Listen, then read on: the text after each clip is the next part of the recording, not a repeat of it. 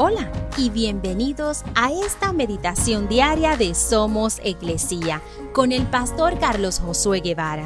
Mi nombre es Magali Méndez y queremos darte las gracias por permitirnos traer esta palabra de bendición a tu vida el día de hoy.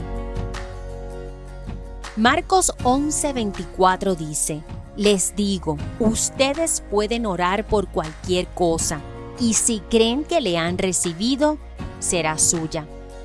A veces parece que no obtenemos aquello por lo que oramos, ¿no es cierto?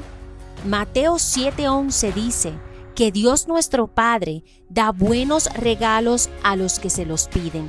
Creo que tanto Marcos como Mateo asumen que nuestras peticiones de oración son buenas a los ojos de Dios y en su tiempo perfecto.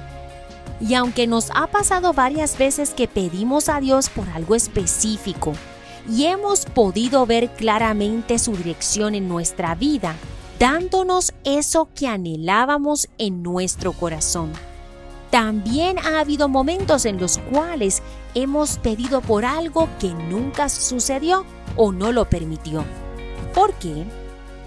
Debemos entender que, aunque muchas veces anhelamos algo y lo creemos en nuestro corazón, hay cosas que solo Dios ve y solo Él sabe si realmente son de acuerdo con su voluntad y para enaltecer su nombre.